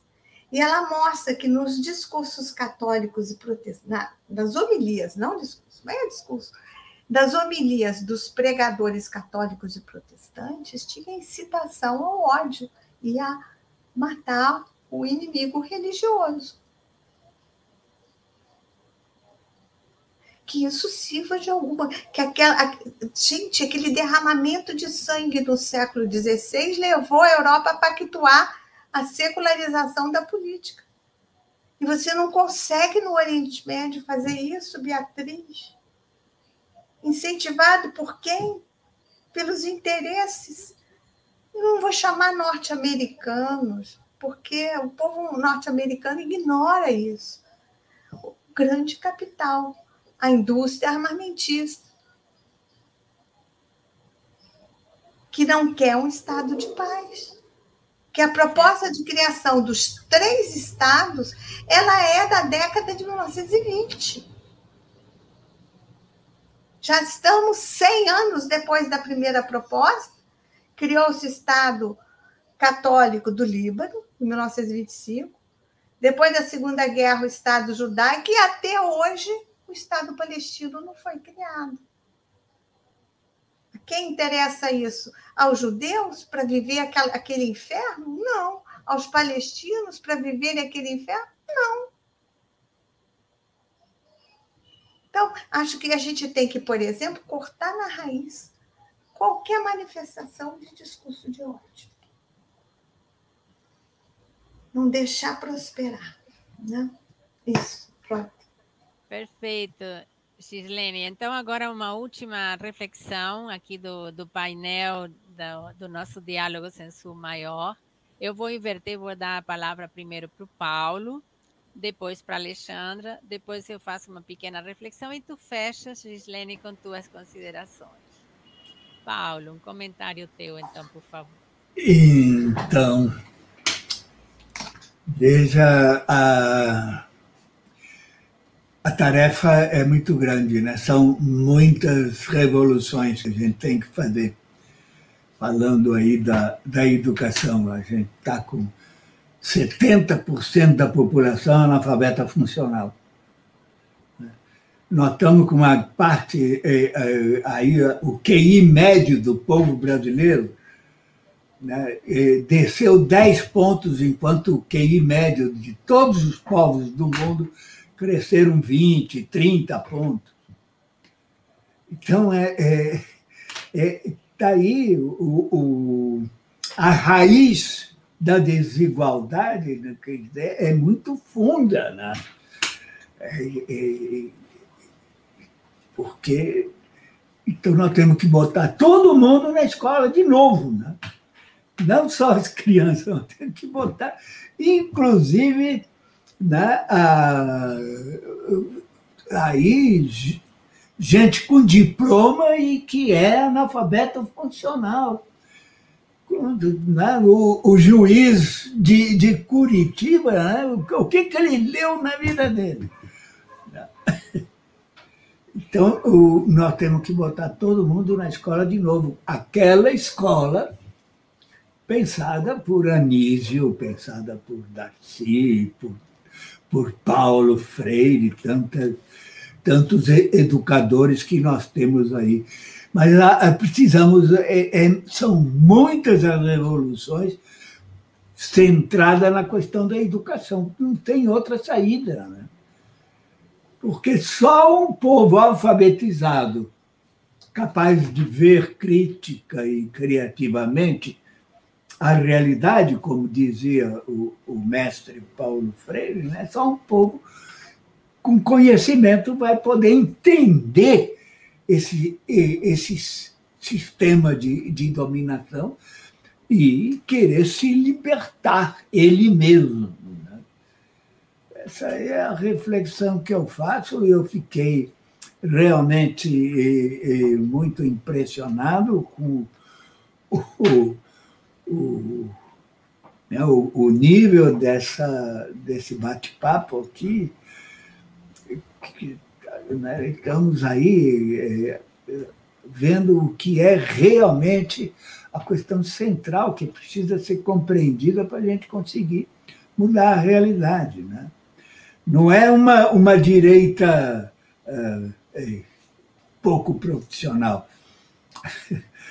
É, é uma direita histórica que só acumulou forças. Né?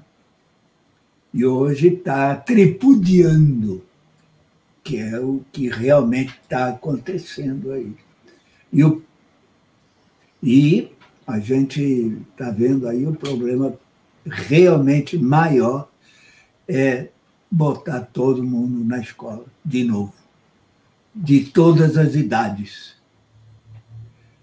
Muito obrigado, professora Gislene, professora Alexandra, professora Beatriz, muito obrigado pela presença de vocês. Né? Diálogo do Sul Maior é isso. Né? É tra trazer o povo para discutir os grandes problemas nacionais. Obrigada, Paulo. Agora, então, por favor, Alexandra, suas palavras. Obrigada, Beatriz. É, bom, quero só agradecer mais uma vez a aula da professora Gisele, a quantidade de questões, o volume de questões é, que suscitou em nós e no chat, né, foi muito interessante. E pegando um pouquinho do, do gancho que o, o Paulo coloca, né, é, me fica uma, uma questão assim que acho que para historiadores, mas também para sociólogos, para antropólogos, né, de forma geral, que é esse, essa necessidade de que a gente estude o conservadorismo no sentido de reconhecer que ele faz parte de uma tradição e que dentro dessa tradição, né, ou junto com ela, a gente precisa entender também as dinâmicas de significação, de ressignificação, ou seja, como é que questões como a rua, por exemplo, né, são, é, é, é, como a professora colocou anteriormente, né, como elas são capturadas de um certo imaginário e para que a gente possa voltar a disputar esses imaginários, né?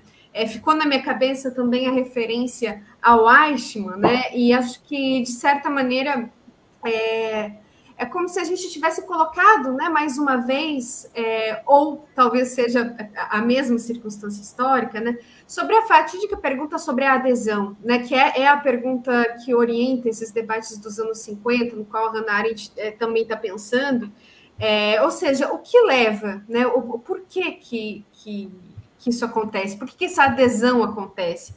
E eu me lembrei daquela que eu vou falar de cabeça, não, não sei a citação exatamente, né? Mas que também é a pergunta que a professora mencionou da dialética do esclarecimento, né? Que é por que uma humanidade cada vez mais esclarecida recai sobre né, sucessivas formas de barbárie, né? Então, para entender essas questões é, muito contemporâneas, né, das, das, das, eleições no Chile, nos Estados Unidos, no próprio Brasil, acho que recuperar essas perguntas né, que, que não só o século XX coloca, mas que, que vem né, de, de tanto tempo, é, reabilitar essas perguntas pode ajudar a gente a pensar em, em respostas novas, em construir caminhos. Então, é, enfim, só destacando essa essa, esse convite, essa inspiração para continuar entendendo essa tradição que, como o Paulo colocou de tripudia. É, agradeço mais uma vez também a presença de todo mundo que veio, fez pergunta, e a oportunidade de estar aqui com Paulo, Beatriz, a professora Gislene. Fiquei muito, muito feliz com a noite também, com o debate todo. Bem, da minha parte, repetir o que Paulo e Alexandra falaram, Gislene da... Levanta! De... Ah, tá, tá, agora está melhor? Ok. Então, só repetindo o que Paulo e Alexandra já, já falaram, Gislene, da alegria de, de conseguir esse debate com esse nível, com tuas reflexões tão enriquecedoras, instigantes, né? E há, há uma questão aí que, que fica... É, no desafio de, de, enfrentar essa direita que tem a experiência histórica, que tem os mecanismos de poder da mídia, do capital, né? do, do domínio, inclusive de certo nível de relacionamento internacional. O desafio de enfrentar isso somente com quadros altamente qualificados. Eu acho que nós temos, assim como, como cidadãos de um, deste mundo que aspiramos a contribuir a uma transformação é, no melhor sentido da palavra, numa, numa transformação democratizadora que dê a, ao povo o poder de se realizar, né? É, preparar quadros não somente em, no sentido de uma reflexão crítica né, que nós vimos que é o único instrumento possível para uma elaboração de um projeto consistente. Mas eu acho também é, que é necessário preparar esses quadros para poder lidar com o poder. Poder lidar com o poder. Não é fácil para quem tem outro tipo de extração social, outro tipo de vivência e de, e de estrutura, mergulhar na política e lidar com essa questão do poder. Né? Eu sei que esse é um elemento que afasta muitos potenciais quadros que enriqueceriam a vida política, porque sabem que lidar com mecanismos de corrupção brutais que há no seio do poder não é coisa fácil, né? E nós vimos, temos exemplos, né, de, de lamentáveis exemplos de, enfim, como há é, pessoas que não passam imunes pelo poder. Né? Então, eu aqui fecho lembrando, em relação a isso também, que são tão poucas as oportunidades que temos, os espaços que temos de poder para uma transformação, que esses espaços temos que utilizá-los muito bem. Eu acho que as experiências passadas nos iluminam erros que não podemos voltar a cometer. E aqui eu quero fechar a minha fala com uma reflexão do presidente Mujica, da minha pátria de origem, Uruguai, quando consultado sobre qual era a mágoa que ele trazia depois da experiência de ter passado pelo governo, ele disse: A minha mágoa é que nós não conseguimos enxergar que estávamos criando consumidores e não cidadãos. Eu acho que isso tem uma mensagem muito forte, né? que tem a ver com esse desafio de enfrentar essa direita que tem, evidentemente, né, uma bagagem, né, um savoir-faire, né, que, que ele tem permitido né, é, fazer o que está fazendo, que inclusive pode custar a própria humanidade a, a sua sobrevivência, porque não é somente a destruição de seres humanos, mas do nosso próprio habitat também. Né? Enfim, mas tudo isso foi suscitado por ti, Gislene, com tuas reflexões é, magníficas. Quero te agradecer enormemente o tempo que tu nos outorgas estando aqui com, com a gente. Te convidar para acompanhar nosso Diálogo Sensu Maior, que a gente repete com muitos convidados sempre interessantes. E é, deixar contigo, então, as palavras finais para fechar o programa. Então, eu, eu vou dar mais uma informação histórica, que talvez a gente, eu vejo isso faltando no debate político atual no Brasil que o Brasil não tem quadros políticos. Tem, preparou. Só que as injunções da conjuntura de saída da ditadura foram muito específicas. O Brasil era o maior país da teologia da libertação, com muitos quadros formados naquela, é, naquelas comunidades eclesiais de base ocorreu uma mudança na igreja. A gente sempre fala da intervenção internacional pensando no imperialismo das grandes potências, mas não, não leva em conta as religiões. É, mudou o papado em 1978, no quadro da abertura política no Brasil. O Papa João Paulo II é da linha integrista, conservador, colocado ali para desbaratar e, e misturar o campo político da Europa Oriental. Né? Então, é, ele faz isso, América Latina, quando ele. Assessorados, assessorados pela Rand Corporation. Ele chega ao Brasil, ele. Bom, ele deu um chá de cadeira em Dom Helder Câmara por 12 horas, não recebia. Ele chega na Nicarágua, dá bronca na, nos padres que estavam com o movimento sandinista.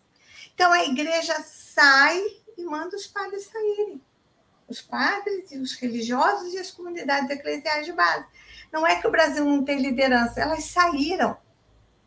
Ao mesmo tempo, a esquerda, historicamente, no Brasil, ela briga pelo mesmo, pelo mesmo, pela mesma consciência. Ela não pensa em alargar a base é os socialistas querendo convencer os comunistas, tirando do, do PT, tirando, é o PT combatendo o trabalhismo, é, de modo que você não consegue, no Brasil, fazer uma aliança de esquerda. Em vez de brigarem para fora, eles disputam as mentes e os corações de quem já está ganho. Eu não sei se isso é percebido por todos. Isso, quem me chamou a atenção foi uma entrevista de Antônio Cândido, que havia sido do Partido Socialista nos anos 50, e é um depoimento que ele dá pra, sobre Marighella, a propósito do filme que foi lançado. E, e, isso, quem fez a luta pelas liberdades democráticas, como nós fizemos, era muito visível. A, a, em vez de brigar com o entulho da ditadura dos conservadores, a esquerda estava brigando dentro dela. Enfraquecer o Brizola, enfraquecer o PT, gente. Mas não. É, o Brizola não pode. E isso para falar do trabalhismo do Brizola, sem contar os outros trabalhistas que disputaram a, a legenda. E o PCB, que preparou tantos quadros, que aumentou do SUS, elogiado por todos, o Sérgio Arouca. Né? Então, eu acho que a gente tem que fazer uma autocrítica e colocar os pingos nos is para entender a dificuldade de unidade na diversidade, né? Isso precisa ser colocado. Entender que não temos menos é, quadros, não é bem isso. Houve uma injunção histórica desfavorável. Na hora que o país sai da ditadura, que vai ser governado pelo Estado de Direito, os caras mandaram todo mundo sair da política. E saíram. Poucos se rebelaram e fizeram a ruptura. A maioria obedeceu saiu mesmo, desmobilizou. Isso explica o Chile também, que eu não respondi plenamente a pergunta sobre o Chile. O Chile, como o Brasil, é, é, tem uma dominação conservadora clerical, com uma presença da igreja cachapante. O Brasil foi o penúltimo país a adotar o, o divórcio, adotou numa brecha luterana do governo Geisel, e o Chile só depois do Brasil. E ao fazer isso, gente, a não ter leis civis secularizadas, claras, desprotege uma, uma bastardia generalizada. O que acontecia no Chile até ter a lei do divórcio era anulação de casamentos sem os pais deverem alimentos às famílias de origem, para se casar de novo. Então, os problemas sociais, eles não são problemas é, decorrentes de aumento da população, incontinência sexual dos pobres. Os problemas sociais que o país tem, que parece que enxuga gelo, eles são decorrentes de formas políticas, jurídicas, institucionais, que foram escolhas políticas. Né? Então, é um detalhe, mas é só para dar a dimensão. O que explica o Chile? Vai ver a história da relação do Chile com o processo de secularização. A mesma coisa o Brasil. E outras formações históricas latino-americanas. Eu tenho a interpretação, publiquei na revista Pilken, na Argentina, que nós somos chamados de é, é uma, uma das variações da interpretação sobre por que, que a América é latina. Não é porque é de etnia latina, nem porque é língua latina, línguas latinas. Quem deu a etiqueta foram os maçons da Filadélfia e de Londres, das lojas. É América Latina, porque é a América que rezava em latim até 1962. Por isso o atraso. O que, era o atraso? A religião. Só para a gente acorda. para uns detalhes que não são detalhes desimportantes, não. Eu já vi que tem uns alunos que estão ouvindo, já me ouviram falar nessa sala de aula. Mas eu vou repetir até a minha boca secar. O Brasil tem muito talento e muita gente boa para governar. Se faltou na saída da ditadura, foi porque o integrismo de João Paulo II desmobilizou. E aconteceu isso. Quem que foi governar? As velhas oligarquias. Sarney, né? Isso. Pois é. Vamos refazer tudo. Pela educação, Paulo? Sim. E nós vamos continuar. É uma trincheira. É uma trincheira. Porque você, com uma escola e um professor, você faz toda a diferença. Né? É isso. É o que eu tinha a dizer. eu sou muito otimista. É. Eu tenho a te agradecer essa, essa aula, né? essa entrevista-aula que tivemos o privilégio aqui de ter contigo. Agradecer muito a presença do Paulo, agradecer a presença da Alexandra, mais uma vez, Gislene, do prazer. Vamos repetir, né? Nosso programa é uma parceria de universidades públicas com essa revista virtual que o Paulo vai tocando aí com emoção e coração.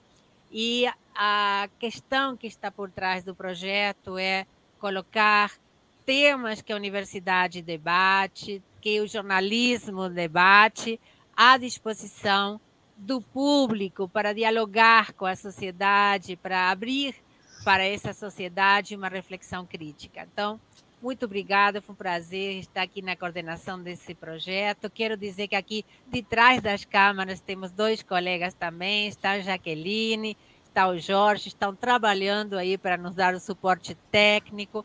Temos alunos que estão trabalhando com as redes sociais onde estamos transmitindo o programa. Nosso agradecimento a todos eles também para tornar viável mais uma edição do nosso programa Diálogos em Sul Maior. Muito obrigada a todos. Boa noite. Boa noite. Tudo de bom. Uf.